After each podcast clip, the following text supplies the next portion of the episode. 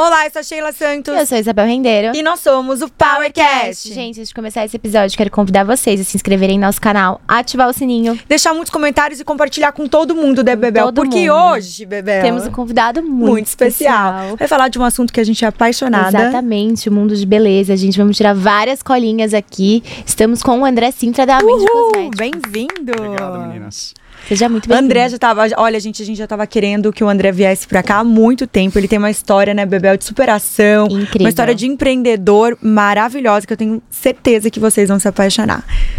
André, bem-vindo. Obrigado, meninas, pela, pelo convite. Ainda bem que deu certo, né? Ainda Sim, bem. é, normalmente os melhores a gente sempre tem que esperar mais, mas faz parte, a gente já tá acostumada. Exato. André, André, adoro. Bom, Desculpa, pode vai lá, começar. pode começar, Bebel. Conta pra gente como que você entrou no mundo de empreendedorismo, né? Acho que é legal a gente, pra quem tá escutando, não, que não conhece a sua história, então a gente voltar lá atrás e entender o contexto, o que que aconteceu pra você entrar, começar a empreender, se você já tinha isso dentro de você ou você foi meio tipo empurrado pra fazer isso, como que foi? É, na verdade, eu caí de paraquedas, né? É, meu pai tinha fundado a empresa e eu acabei sofrendo um acidente. Logo depois que eu sofri o acidente, eu fui trabalhar com meu pai. E logo depois meu, meu pai faleceu e meu pai tinha um sócio na época, o sócio acabou assumindo a empresa e depois de um tempo a gente teve algumas dificuldades com o sócio e eu acabei assumindo a empresa. Então, na verdade, eu nunca tinha pensado nisso, né? Isso não era um sonho, não era um desejo, mas eu acabei caindo de paraquedas. Que Não, massa. começou super novo, né? De 19 para 20 anos. E, André, como foi para você começar a empreender? Você já tinha noção, já tinha trabalhado em algum lugar antes? É, começou, já, ou estava na faculdade, né? Que a gente Aquela ainda está coisa- aprendendo, né? E, e começou a trabalhar com isso. Então, na verdade, nunca tinha empreendido antes e, na verdade, estava na faculdade, mas uma faculdade de outra área, na verdade. Na época eu estava fazendo direito, eu tinha feito um pouquinho de filosofia e depois estava fazendo direito na época que eu assumi e fiz mais um ano de direito e vi que não era aquilo que eu queria, porque não encaixava, né? E, e aí depois eu fiz um pouquinho de artes, artes plásticas, Que máximo! foi muito legal, por, por isso que hoje tem toda a parte do desenvolvimento das embalagens e tudo, isso é devido àquele momento que eu passei pelas artes. E depois eu fui descobrindo um pouco como fui pensando e descobrindo como juntar as duas coisas, um pouco de criatividade e um pouco de mercado. E aí eu fui pra um pouco mais pro marketing. Que máximo. Que legal. máximo. E lá atrás, quando você teve que assumir, né, o sócio, ele saiu ou você assumiu por algum motivo? Qual foi o maior desafio pra você, tipo, pegar a empresa e ter que seguir assim? O que, que você olhou no primeiro dia e falou, preciso fazer isso, não sei fazer isso? Olha, o sócio acabou saindo de uma maneira bem traumática, né? Ele acabou montando uma empresa concorrente da nossa. Então, no momento que eu assumi a empresa, a empresa estava numa situação super delicada. Na época nós tínhamos 101 protestos, três pedidos de falência, alguns milhões de dívida. E eu nem sabia quanto devia, né? Então, acho que a primeira coisa que eu fiz que foi super importante e foi uma coisa meio instintiva assim, foi chamar os fornecedores e, e contar a verdade para eles e pedir ajuda, né? Então eu reuni os fornecedores, contei o que estava acontecendo e expliquei para eles que eu precisava de três coisas, né? Primeiro, eu precisava saber quanto eu devia, porque eu não sabia quanto devia, porque o antigo sócio tinha, inclusive, levado os computadores, então eu não tinha registro, não tinha nada disso. Segunda coisa que eu pedi para eles foi que eh, eles não me cobrassem juros, né? Então eu não tinha condição de pagar juros naquele momento. E a terceira coisa foi que eu pedi para que eles me deixassem vivos, né? Vivo, ou seja, que eles continuassem me fornecendo um pouco de matéria-prima para que eu pudesse continuar vivo com a empresa. Que Gente, que, ah, vocês já viram como vai ser incrível esse episódio, né? Porque, até porque pega aqui uma coisa, é, um- uma empresa familiar, né? Que eu acho que muita gente começa a empreender dessa forma. E aí já entra caindo de cabeça numa Exatamente. gestão, né? Desafiadora como essa.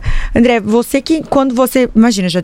Minha- meu ponto de vista, ele já já estava semi-preparado para fazer o negócio, né? Porque a hora que você começou a notar que as pessoas vestiram a camisa com você, é, quais foram daí os outros processos que você começou dentro da casa para organizar? Você tinha noção de produto? É, deu continuidade nesses produtos que você, que você fazia? É, na verdade, assim, é um- era um contexto completamente diferente de hoje, né? A empresa era super pequena e nem tinha ah, o portfólio de produtos que tem hoje, nem de longe. Era uma empresa pequena, com poucos produtos. E eu não tinha a mínima ideia do que estava acontecendo, porque nunca tinha sido líder, nunca tinha sido preparado, não tinha feito processo de sucessão, né? Na época não cursava faculdade de nada ligado a business. Então eu fui fazendo um pouco meio que no instinto, alguma coisa foi me guiando e eu fui aprendendo fazendo, né? Então naquele momento eu entendi que mercado era uma coisa muito importante, então eu comecei a ir ao mercado, visitar cliente, entender sobre clientes. Depois, logo depois em conjunto, eu comecei a montar um time de vendas novo, então eu peguei alguns vendedores que eram antigos da empresa que tinham saído e outros vendedores novos e comecei a fomentar esse time de vendas. E aí sim, depois eu comecei a entender um pouco mais de produto e comecei a fabricar e construir produtos específicos nas categorias que eu achava que eram boas para desenvolver um pouco mais a empresa. Nossa, a gente deve ter sido uma loucura. Para quem não sabe, você também é atleta paralímpico de snowboard, né? Sim. O que você acha que você tirou de mais aprendizado dessa vida de atleta que você aplicou na sua vida como empreendedor? É, eu acho que é bem engraçado, porque tem os dois lados, né? Eu acho que eu acabei tendo benefícios como atleta por ser empresário e acabei tendo benefícios como empresário por ser atleta e aprender com, com a vida de atleta, né? Eu acho que a primeira coisa foi que se eu não fosse empresário, muito dificilmente eu seria atleta ao mesmo tempo, porque se eu tivesse um emprego né, normal e tivesse que trabalhar das 6 às 8 todos os dias, muito provavelmente não poderia viajar do jeito que eu viajei para tentar a classificação para as Olimpíadas Olimpíadas e tudo mais, né? Pra, até para classificar e para própria para conseguir fazer as Olimpíadas. Então, foi super importante nesse aspecto de ter um pouco mais de tempo e trabalhar da montanha, quer dizer, conseguir fazer o que eu chamo de mountain office, né? Hoje, hoje todo mundo faz o home office, mas lá atrás eu já fazia o mountain office, que é, né, era dirigir a empresa de longe da montanha. Então acordava mais cedo antes do treino e trabalhava, ou trabalhava depois do treino durante a noite, dependendo do fuso que tinha é, para o Brasil. Então acho que foi uma, uma das vantagens. A outra vantagem, eu acho que quando eu cheguei é, num ponto que eu realmente estava um pouco mais eh, confortável sendo atleta, eu comecei a usar alguns gatilhos que eu tinha de entendimento das coisas como empresário. Então, é, ser atleta não é só estar tá na pista, né? Você também tem que lidar com gente o tempo todo, relacionamento com coach, relacionamento com time, relacionamento com comitê, relacionamento com outros times, competidores, como é que você aprende com os caras, sendo amigo dos caras e competidores dos caras ao mesmo tempo. Então tem toda uma dinâmica humana que ser atleta é muito parecido com ser empresário, né? Então, uhum. Então tem um concorrente que está ali, é, você tem que conversar com o cara, você tem que estar tá próximo, mas você tem que saber como absorver e como também é, se relacionar com ele, né? E muita resiliência, né? Também. É, uma resiliência. É, na parte do técnico, principalmente, depois posso contar um pouco mais, mas tive que ter uma super resiliência, principalmente por uma questão cultural. Uhum. Meu primeiro técnico era americano e a nossa relação era uma relação de amor e ódio, porque a cultura dele era muito diferente da minha, né? E do outro lado, é, como empresário e né, como empresário e atleta, eu acho que eu trouxe um pouco da vida de atleta, que é ser um pouco mais é, organizado, quer ser um pouco mais é, resiliente, quer ser um pouco mais, inclusive, planejador, porque né, no, acho que nos países do frio, que tem frio, eles são muito mais planejados e organizados do que os brasileiros por uma questão da temperatura, né? Então, se a gente lembrar, lá atrás, se esses povos não se planejassem, eles morriam de fome. Então, naturalmente, a cultura é um pouco mais organizada. Então, acho que eu pude trazer um pouco mais essa questão do planejamento para dentro da, da parte da empresa. Por exemplo, né, aprendi muito com o snowboard que a gente tem que preparar tudo antes, deixar todo o equipamento pronto, treinar, treinar pedaço por pedaço da pista, parte mental, corpo, quer dizer, o sucesso é um compilado, é um conjunto de coisas. E uhum. acho que eu uhum. trouxe um pouco disso para a empresa. Que máximo. Que Não, máximo. que legal. Eu vou, vou fazer, fiquei curiosa agora, fazer uma pergunta uhum. que você estava falando, ah, a gente quando começou tinha poucos produtos. Como que foi para você quando você entrou você mudou a quantidade de produtos, não só na quantidade, mas no, nos SKU, sabe? Uhum. Ah, tinha shampoo, condicionador e eu, você complementou mais produtos é, de outros né, segmentos aí dentro. É assim que eu posso falar até de. É, outra categoria. Outra né? categoria, é. né? Outra categoria. Outra é, outras, ou, né? ou subcategoria dentro de cabelo, né? É. é. O, é, qual foi essa mudança que você foi entendendo e, e como foi para você estudar o um mercado que ainda você não conhecia direito? Então, na verdade, acho que o mercado brasileiro tem, tem alguns privilégios, né? O mercado brasileiro é um dos maiores do mundo e é muito dinâmico. Então, os que sobrevivem no mercado brasileiro são, né, são empresas que são é, heroínas, né? Então acho que eu fui aprendendo com a dinâmica do, do processo do mercado. O mercado brasileiro, quando eu assumi, estava em ampla expansão ainda, então acho que também pude pegar essa oportunidade no mercado que ainda estava numa larga expansão e que não era um mercado tão maduro naquele momento. Então acho que eu pude aprender é, sobre o mercado e ver, é, enxergar os gaps que tinham de produto e realmente trabalhar nesses, nesses gaps, lançando mais SKUs específicos para cada subcategoria de cabelo. Que legal. E uma curiosidade, falando sobre essas categorias. Por exemplo, vocês, você pega muita referência do que tem lá fora ou você acha que a gente leva muito mais é, tendência lá para fora, entendeu? Tipo, claro. Que, que, a gente leva mais ou a gente traz mais? Olha, eu acho que é, devido ao, ao posicionamento do Brasil, do Brasil o Brasil deveria levar muito mais tendência do que leva. Eu acho que o Brasil leva muito pouca tendência para o mundo na parte de beleza e o Brasil recebe muito mais tendência do que leva, né? Mas eu acho também que o Brasil é um mercado muito específico e que muita coisa que eh, vira tendência no Brasil é uma tendência somente nacional. Então, tá. é, às vezes é muito difícil levar uma tendência nacional para o mundo lá fora por vários motivos, por motivos culturais, por motivos do tipo de cabelo da mulher ou por tipo de pele. Então, acho que tem questões no Brasil Brasil, né, o Brasil por ser um, um, país de miscigenação, tem coisas que acontecem aqui que não acontecem em países específicos com uma única, um único tipo de, pessoa, de, de povo. Uhum. Eu tô bem curiosa. Sim. Tipo. não, é, tipo cabelos, né? Por exemplo, quantos tipos de cabelos nós temos no Brasil? Né? Talvez o Brasil seja um dos países com o maior número de diversidade de cabelos. Com certeza. É, verdade. E qual, e qual é o produto? Eu, é, é o loiro ainda, que é o produto mais badalado ainda para cuidados? Olha, o produto para loiras vende super bem, é um produto bem badalado, mas cacheados também vai muito bem. Que máximo. Ótimo. E vocês, a Mandy, ela é B2B e B2C uh, quando começou, ela tinha a mesma estratégia que ela tem hoje? Como que funciona isso lá dentro? Não, a estratégia é completamente diferente. A estratégia vai sendo, eu diria que vai sendo adequada à medida que os momentos vão passando, né? Eu acho que é, antigamente a gente fazia né, estratégias de longo prazo ou de médio prazo, uma coisa que hoje é praticamente impossível para uma empresa fazer um planejamento de cinco anos como era antigamente. Então acho que a, a estratégia vai sendo adequada conforme o mercado vai mudando. Uhum. E lá atrás era uma empresa somente B2C e hoje é uma empresa B2B e B2C. Legal.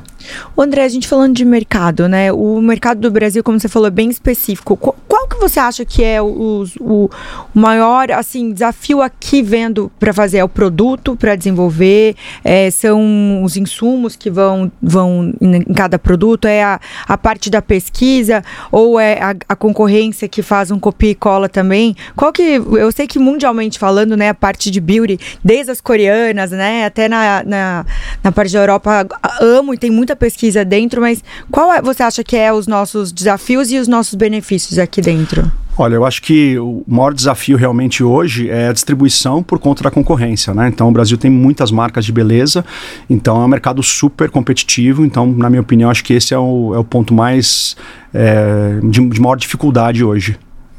Sim. Ótimo. E você. Ai, desculpa. Não, e de benefício. Da, e da parte de benefício. Como assim de benefício? Tipo, essa parte de desafio e a parte que você acha que é um plus que vem, que, é, que na parte de consumo seria o quê? Como assim? Não entendi. Que, da brasileira. Que tá, que tá vindo, é. por exemplo? Olha, acho que é difícil prever tendência, né? Mas eu acho que cada vez produtos mais tecnológicos para cabelo e pele, com certeza, né? Então, tecnologia em cima de tecnologia. Eu acho que as empresas estão chegando num nível que a tecnologia está ficando muito mais próxima de uma empresa para outra, mas eu acho que esse é o grande diferencial realmente, né? A eficácia do produto. Sim. Você falou que lá atrás, quando você juntou a equipe de vendas e tudo mais, viu o mercado e tal. Lá atrás, o que que era, o que fazia o produto é, chamar atenção na gôndola? E hoje, eu imagino que o digital esteja muito forte. Como que vocês hoje fazem para chamar atenção? Olha, acho que ter um produto muito bom, produto que realmente entregue o que promete, com uma embalagem bonita, acho que era realmente uma, uma necessidade do passado, né? E eu acho que hoje tem que ter algo a mais para o digital. O digital tem sido um mercado super importante para a gente, está crescendo bastante, mas é um super desafio, porque dentro do digital também há mudanças todos os dias, né? Então o digital que nós fazíamos há um ano atrás não é o mesmo digital de hoje, né? Então novas plataformas, novos tipos de, de acesso, uhum. novos marketplaces novas formas de como atingir o público. Então, a cada dia a gente vai aprendendo e vai remodelando o, o modelo de negócio do, do e-commerce, do online como um todo, né? Porque também tem parcerias, uma quantidade de empresas que estão fazendo co-branding dentro do, do online, revenda por outros parceiros. Então, tem uma série de, de possibilidades que a gente tem aprendido bastante. Não, e acontece o tempo inteiro. Então, eu tava batendo um papo esses dias com o André exatamente sobre isso. Tipo, o que que funciona pra empresa, né? É. Que não tem fórmula, né? Eu acho que todo mundo tem que fazer um pouquinho de cada pra tentar organizar. Ainda mais com tanta concorrência de vocês e vindo, né? Que eu vejo que até as empresas que são de fora do Brasil, pra eles entenderem o mercado aqui, eles É dançam um pouco, né? Também. Sim. É, eu acho que assim, há muitos anos atrás eu tive na NRF e era muito interessante, porque os caras falavam, isso sei lá, uns 15, 12 anos atrás, os caras falavam de Omnichannel, né? E eu acho que naquele momento a gente não entendia de verdade o que, que era Omnichannel. E hoje realmente eu acho que a gente está integrado no, no mundo Omnichannel, quer dizer, praticamente todas as grandes marcas estão em todos os canais ao mesmo tempo. Então acho que esse é o grande desafio, como é que você interage em todos os canais, é, restringindo algumas questões que são conflitantes, como o preço, por exemplo, né? O digital é um lugar, é um, é um, um mar de oportunidades, mas um mar de oportunidades nervoso, né? Porque preço é uma das coisas que realmente impacta muito no digital. Então acho que é um grande desafio para as empresas como um todo navegar nesse oceano todo, né? Inclusive no digital, mas também no omnichannel, mas segurando algumas questões, preço, de promoção, de atendimento ao cliente, de entrega, quer dizer, como fazer tudo isso com maestria. E hoje vocês têm logística própria? É, não, a logística não é própria, a gente usa parceiros de logística para todas as entregas, tanto B2B quanto B2C. Legal. O André, até vou fazer um push nesse que você estava falando de tecnologia antes, né? Ah. Falando de tecnologia, com todas essas é, coisas acontecendo, de avatares usando o produto e tudo mais, o que, que você, você entende que vai acontecer na parte de beauty? Vem para agregar, as pessoas conseguem, né? Porque eu com shampoo, eu sei que muita gente vai pela, ah, pela marca, qualidade, mas eu, eu tenho uma junção de coisas. Tipo, eu olho pela embalagem, eu olho pelo cheirinho, eu olho como meu cabelo vai ficar depois. Não é só uma coisa, que tem gente que não liga, né? Claro. Eu ligo para várias coisinhas do, do que eu me identifico. Você acha que o digital, nessa parte de te- tecnologia da, da mulher colocando, vendendo de outra forma, é, ajuda ou atrapalha? E você, você acha que isso vai virar uma tendência de fato com, com a parte de beauty? Mas como assim, uma tendência em, em que sentido? Que tem várias marcas hoje em dia usando, sei lá, Gucci usa pra, pra fazer NFTs, usa pra fazer outras coisas minis pra vender, Claro. né? Você acha que na parte de vocês, nessa parte de beleza, na parte, sei lá, de shampoo, você acha que também vem pra vocês esse universo? E você acha que é positivo ser usado ou não? Eu acho que vem, com certeza. Acho que essa é uma, uma avalanche que vai chegar em todos os setores, né? Acho que a IA vem com tudo. Acho que a gente não aprendeu ainda como, como lidar com tudo isso, tanto dentro das empresas como consumidor, mas eu tenho certeza que para a gente vai chegar também. A gente tem feito testes com isso, principalmente na parte de treinamento. Né? Eu acho que a, a inteligência artificial pode ajudar muito na questão de, de treinar ou explicar como funciona um produto, como funciona um ativo, como o produto pode ser aplicado. Quer dizer, nessa parte de treinamento, acho que tem muito para agregar. Sim, incrível. É, voltando naquela parte de sociedade, qual, qual que é a sua visão e o seu conselho sobre sociedade? Nossa, pergunta difícil.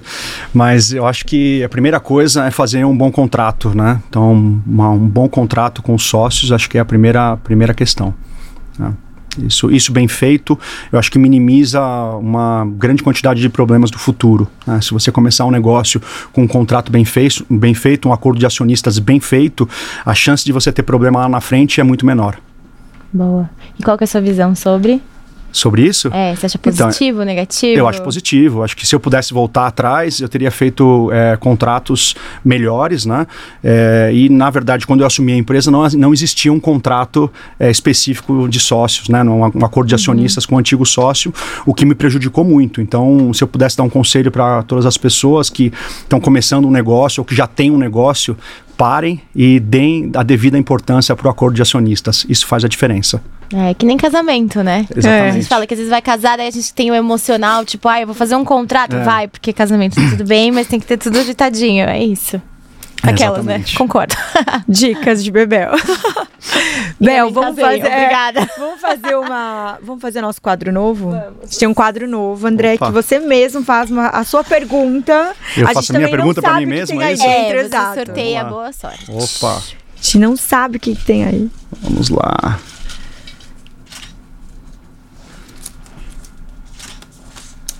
Tá, tá, tá, tá. Fica a Isabel assim, é. Ai, meu Deus, tomara que saia uma boa. Muita confiança cega a pessoa para possíveis problemas? Sem dúvida. Caramba!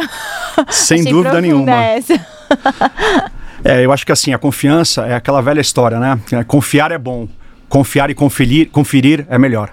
Adorei o, o check. É Então, acho que é isso. A gente não pode deixar de confiar nas pessoas em momento nenhum, né? Mesmo a gente que passa por dificuldade e pessoas que a gente confiava que de alguma maneira fazem a gente quebrar essa confiança especificamente com elas, a gente deve, na minha opinião, continuar confiando nas pessoas, mas a gente deve também conferir para saber se está tudo andando bem. Boa. Boa, Ah, mais uma, né, é, Bebel? Mais uma, mais uma. Mais vai. uma? Você respondeu rápido. É. Vamos lá.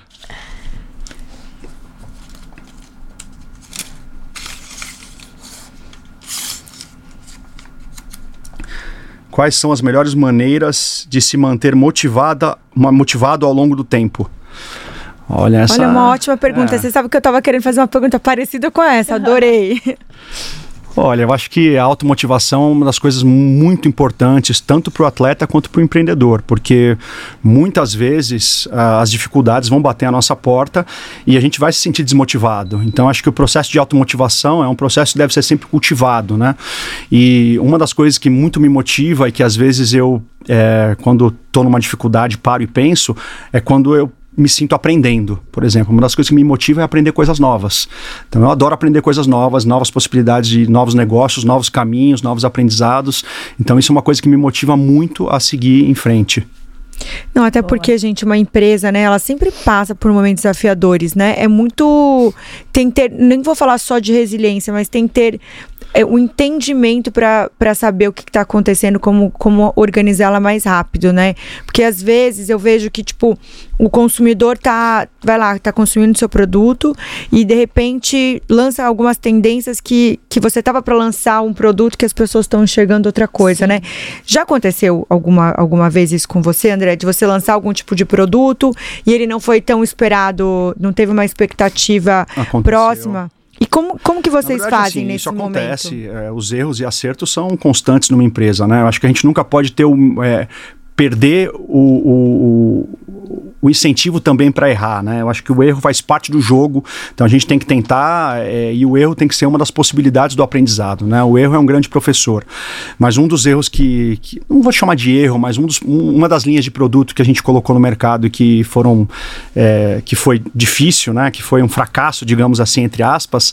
É, uns anos atrás, acho que uns 12 anos atrás, mais ou menos, 12, 13 anos atrás, eu tinha visto na Europa um pouco do conceito de produto orgânico e vegano e achei que esse produto, esse tipo de produto podia ser bem desenvolvido no Brasil. Então montei eh, uma linha toda específica dessa, orgânica, vegana e tal, eh, aqui no Brasil e a gente lançou esse tipo de produto, mas infelizmente o mercado ainda não estava pronto para receber esse tipo de produto. Então nós colocamos isso no mercado e foi um fracasso, foi um desastre. A gente teve que retirar loucura tudo isso, né? e, e trazer tudo de volta, né? Então nós ficamos aí, acho que quase uns 11 ou 12 anos, acho que uns 11 anos, sem essa linha de beleza específica orgânica e vegana. E. E agora, mais recentemente, né, o nosso time de desenvolvimento veio de novo com essa tendência, com essa, com essa provocação. E aí eu falei para as meninas assim, falei: "Ah, tudo bem, vamos, vamos ver, vamos pensar, né?" Aí deixa eu ir até o mercado, dar uma olhada, né? Aí fui até o mercado, voltei para elas e falei: "Não, vocês têm razão, tá na hora de relançar esse tipo de produto. Porém, agora o desafio tem que ser maior. Agora a gente não pode fazer só um produto orgânico e vegano, a gente também tem que fazer uma embalagem sustentável.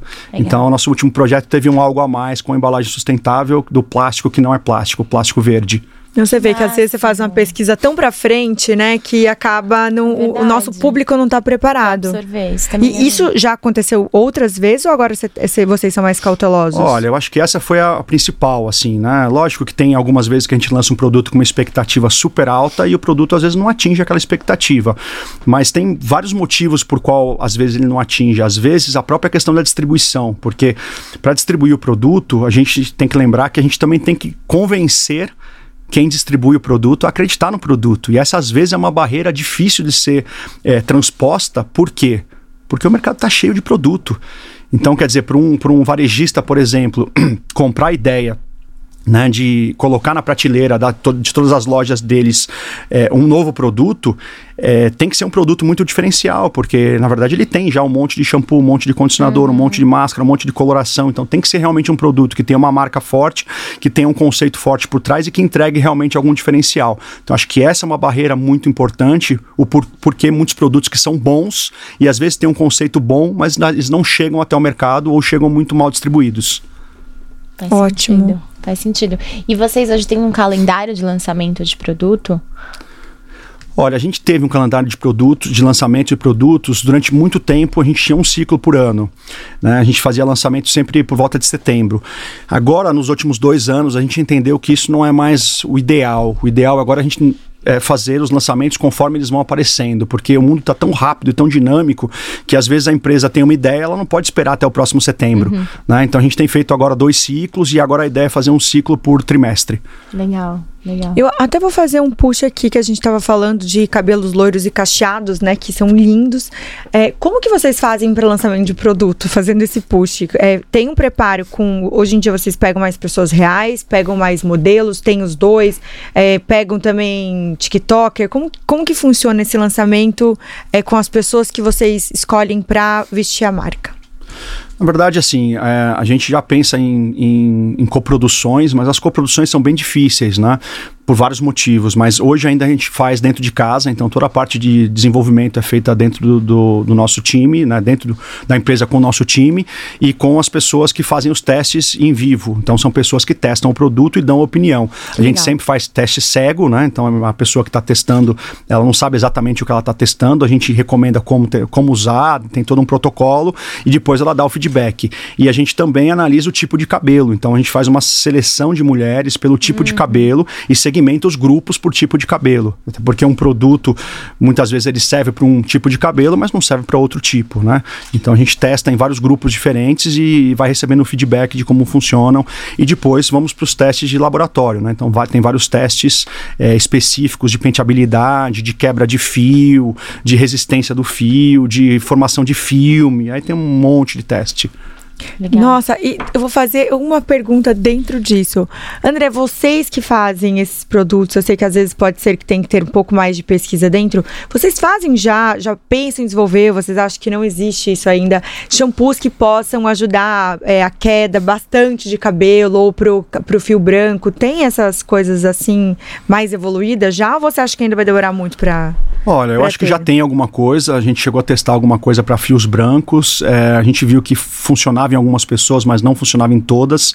Até porque a gente tem, é, tem, tem que lembrar que tem vários motivos por qual as questões acontecem, né? A própria queda de cabelo também. Não existe um único motivo. Então, acho que já tem produtos que ajudam bastante, mas acho que agora com as tecnologias que estão chegando, os produtos que virão no futuro vão ajudar muito mais. Que legal. É, tem. Eu, eu conheço um de cabelo branco. Muito bom. Aquelas, depois a gente ah, é, é. Aí, é. é bom. Gente, sabe por quê? Eu tava esses dias. A gente tava almoçando. Lembra esses dias quando tava uma galera é, num almoço de trabalho falando sobre negócios que eu acho que às vezes a gente é curiosa. Eu sou totalmente desligada em algumas coisas que eu não consumo. Então eu tava falando com as meninas na mesa e uma pessoa estava falando sobre um negócio que era de cabelo branco. Falei, a gente nem sabe ainda, porque como a gente não usa, não tem ideia. Mas eu fiquei pensando, mas por que, que os shampoos não são feitos assim já? Porque tem muita é, pesquisa dentro, né, André? Aí também, é o que você falou, tem vários fatores que envolvem também Sim. a queda. Porque quando teve esse problema, né, do Covid, etc., eu tive muita queda de cabelo. Muita queda de cabelo. E muita gente, mas obviamente pode uhum. ser uma uhum. suplementação que você tem que tomar, né, e falar com o seu médico e tudo. Mas se tivesse algumas coisas que auxiliassem claro. a gente, né? Eu acho que a gente tem que lembrar o seguinte, né, são, são duas partes. A gente tem a beleza de fora para dentro, mas a gente tem a beleza de dentro para fora também. Então acho que a primeira questão é realmente investigar a questão questão da saúde mesmo, né? Nutrientes, uhum. alimentação, estresse, quer dizer, tem uma série de questões que são importantes é, para fazer a beleza de dentro para fora e depois com produtos a gente pode cuidar de fora para dentro, né? É, o melhor match é os dois juntos. Sem né? dúvida. É verdade. Voltando na embalagem que você falou do plástico que não é plástico, quais outras iniciativas vocês têm hoje lá dentro para essa questão de sustentabilidade do meio ambiente? Olha, acho que essa é a principal, a principal iniciativa, pelo seguinte, né? Se a gente conseguir realmente escalar uma iniciativa como essa, eu acho que a grande dor do setor tá, vai ser diminuída, porque a grande dor do setor realmente é o que fazer com as embalagens quando elas são descartadas. Então, se a gente consegue realmente é, achar soluções para esse tipo de problema, eu acho que a empresa já cumpre grande, grande parte do seu papel é, de sustentabilidade. Legal. Legal. Eu, eu quero, quero contar aqui, já que as pessoas. Eu sou super curiosa para entender como é uma fábrica né, de beauty. Conta um pouquinho como funciona dentro, André. Como é os setores, como que é esse universo, é, como que vocês veem é, nessa parte agora que tá, a galera tá super tecnológica, como foi esses últimos anos para vocês, para entrarem mais no digital também? É, a fábrica, digo que ela é bem fábrica mesmo, não é muito digital ainda, né? Lógico, a gente tem sensores nas linhas para controlar, né, para é, avaliar desempenho e tudo mais, mas basicamente a fábrica é, é composta de grandes reatores, onde são feitos os produtos. Então imagina que são grandes panelas, né, enormes de 3 mil, 5 mil quilos, né, 5 Nossa. toneladas, e os produtos são todos misturados ali dentro. Então tem é, como se fosse uma receita de bolo, então tem, tem as fases do produto, tem, tem uma fase é, aquosa, tem uma fase oleosa, tem toda uma receita que, que o produto como o produto tem que ser feito, né? Então tem que adicionar tal coisa, depois adicionar tal coisa, bate a tantos graus, depois espera isso aqui, faz o resfriamento, depois mistura tal coisa. Legal. Então é, um, é como se fosse uma grande fábrica com receita de bolo, né? Cada produto tem a sua receita. Uma vez que os produtos são feitos nos reatores, eles são envasados para as máquinas e nas máquinas eles são envasados é, nos frascos. Então tem uma linha de produção onde as máquinas é, têm os, os, bicos invasores, né, injetores, e coloca o produto dentro do frasco e ele vai na linha de produção. Algumas linhas têm a parte de rotulagem na própria linha, outros produtos já vêm rotulados de outras máquinas. Que legal, né? Eu fico imaginando, ele vai contando, vou imaginando é. como funciona a fábrica. É, é. tem isso.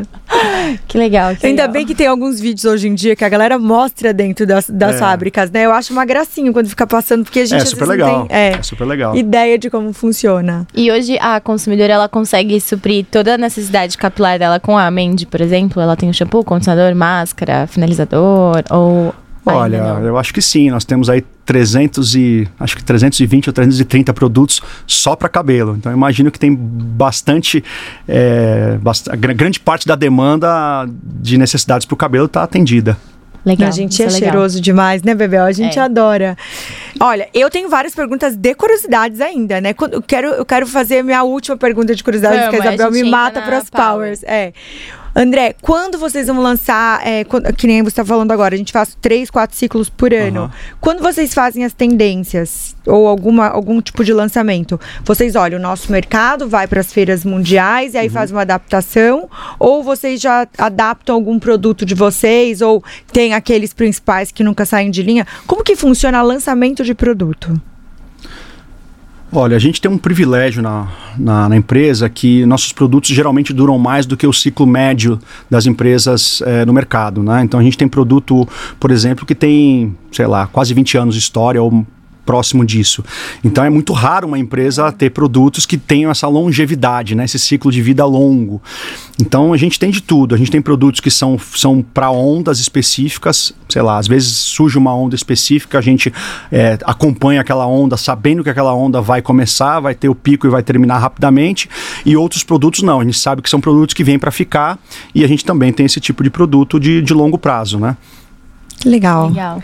Eu fico imaginando super como é os processos. Não, deve ser muita coisa. É muita coisa, gente. Ainda mais legal. quantidade de produto. Vamos para as powers. É, na verdade a gente tem que estar sempre atento, né? Sempre olhando o que está acontecendo no mercado e, e, pegando a oportunidade do que vem vindo. Por exemplo, aparecer uma oportunidade de um produto específico, uma matéria-prima nova, por exemplo, porque grande parte do nosso desenvolvimento também está pautado nos parceiros internacionais que nós temos, que são os fornecedores de matéria-prima.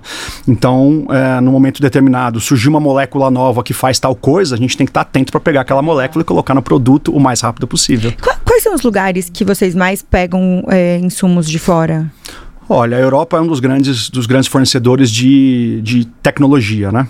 Tem muita coisa que é fabricada na China também, mas a tecnologia é europeia. Ótimo. E eu, eu vou fazer a última de engancho, de gancho aí. De gancho. Quando de engancho é ótimo, né? Também não seja deixa de ser.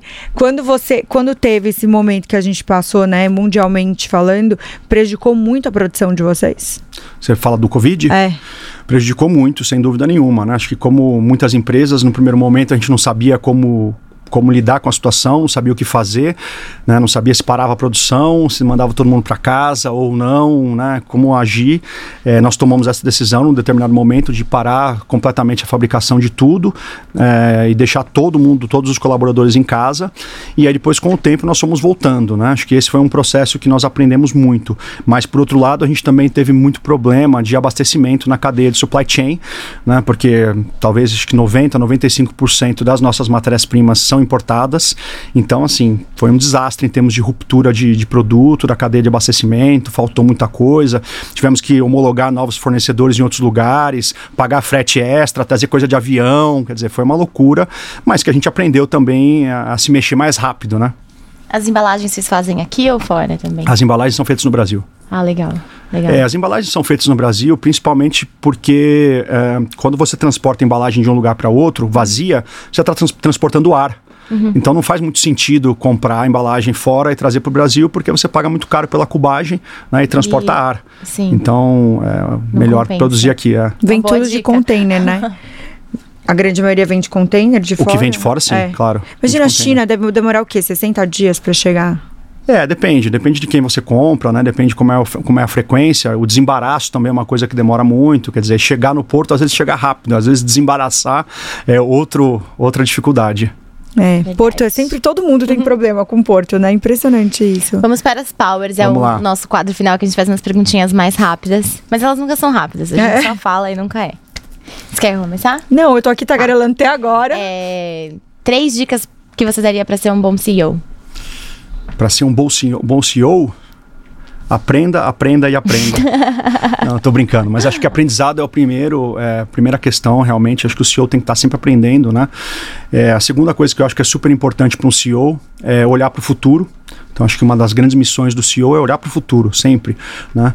E a outra grande missão é liderar pessoas até esse futuro. Então, acho que as duas grandes missões né, do, do CEO, nesse caso, são é, olhar para o futuro e levar as pessoas até esse futuro. Quer dizer, como é que ele motiva as pessoas a chegarem a esse futuro? Como é que ele lidera as pessoas? Como é que ele prepara as pessoas? Né? Como é que ele pode fazer isso para levar a empresa até o futuro? Né? Tendo em vista que o futuro hoje, cada dia, é mais rápido. Eu vou fazer até um push falando de pessoas. É, eu quero dicas é, que você passe aqui, dicas de gestão de pessoas. Tá legal. Deixa eu pensar. Dicas de gestão de pessoas. Olha, eu acho que tem, tem muitos modelos, né? Eu acho que a gente está passando por uma transição super, super forte. E a gente tem esse desafio dentro da Mende, que é essa transição do mundo industrial para o mundo, digamos, é, digital. Né? E, e, há uma diferença de cultura de pessoas muito grande entre esses dois mundos. Né? Então, eu acho que a gente especificamente tem essa dificuldade, a gente está fazendo essa transição, não é fácil, mas eu acho que tem muitas empresas que não estão nem olhando para isso ainda. É, então, assim, uma dica para as empresas que não estão olhando essa parte da, né, do, do, conteúdo digital dentro das empresas, que eu digo, né, um, um modo digital de administrar. É, se elas não se mexerem, elas vão ficar para trás, porque as empresas não vão sobreviver sem ter realmente essa questão tecnológica, principalmente por causa das pessoas, porque as novas gerações estão chegando nas empresas e as novas gerações já vêm com esse chip cultural implantado. Não é, uma, não é uma decisão da empresa, né? é uma questão cultural mundial. Se as empresas não se adaptarem a isso, elas não vão sobreviver. Boa. Nossa, esses últimos cinco é. anos foram muito diferentes para todo mundo, né? Eu acho que todo mundo teve que entrar muito mais, mesmo não querendo, na parte é, digital, num todo. E todo mundo que, que, que vem vindo tá nesse, tá nesse flow aí, né? Tá, tipo, entendendo como é que tá é a empresa verdade. dentro e mudando. Sim, sem dúvida. Por exemplo, né? Acho que uma das questões muito, muito difíceis de serem é, mantidas, por exemplo, no digital, é a questão da cultura. Como é que você faz a cultura organizacional à distância? Uhum. Né? Tendo um monte de gente na rede, mas às vezes, muitas vezes sem encontrar essas pessoas pessoalmente. Então, acho que isso tem sido uma grande dificuldade e um grande desafio para as empresas. Né? Então, eu sempre converso isso com os empresários e muitos empresários falam: nossa, não sei como fazer para poder manter a cultura organizacional forte né, é, é, no digital. Boa. Boa. Muito bom. É isso. Quer fazer mais alguma pergunta? Não, eu já virei de ponta cabeça, André, aqui fazendo mil perguntas, que é, é realmente é um universo que eu gosto muito. É, tem essa questão de. Uma última curiosidade, tá? Quantos Claro. SKUs vocês estão hoje? Acho que 320. Bastante, Bastante. né? Bastante para É, administrar depende isso. do ponto de vista, né? Acho que para o que a gente está buscando hoje, acho que é o suficiente. Mas lógico, a gente tem perspectivas para outros SKUs em outras categorias, em outros lugares. Então aí faz sentido ter mais SKUs. A gente adora saber alguma Uhum. novidade aqui, né, Bebel? Tem alguma coisa aí que tá para sair nos próximos tempos? Tem, mas eu não posso falar ainda. Ah, não, não posso. um essa não furo. pode, Não, Tá a gente adora furos, é. Não, não posso. não Nenhuma posso. fofoquinha, né, Bebel? Nem Não, não nada. posso, ah, nada. Essa eu não posso ainda. Tá bom, obrigada, Bom, então André. acompanhem que tem novidade por aí, hein? Exato. André, deixa suas redes sociais pra quem quiser te acompanhar, acompanhar a Mandy. Claro. É a Mandy Oficial no Instagram e a minha rede social é André Sintra Extreme. Boa. Obrigada. A gente tava esperando bastante tempo, né? Sim. Valeu muito a pena. Legal, obrigado. Obrigada, gente. Vocês não se esqueçam de se inscrever em nosso canal. Ativar o sininho e mandar o episódio pra todo mundo. Até a próxima. Até a próxima. Um beijo.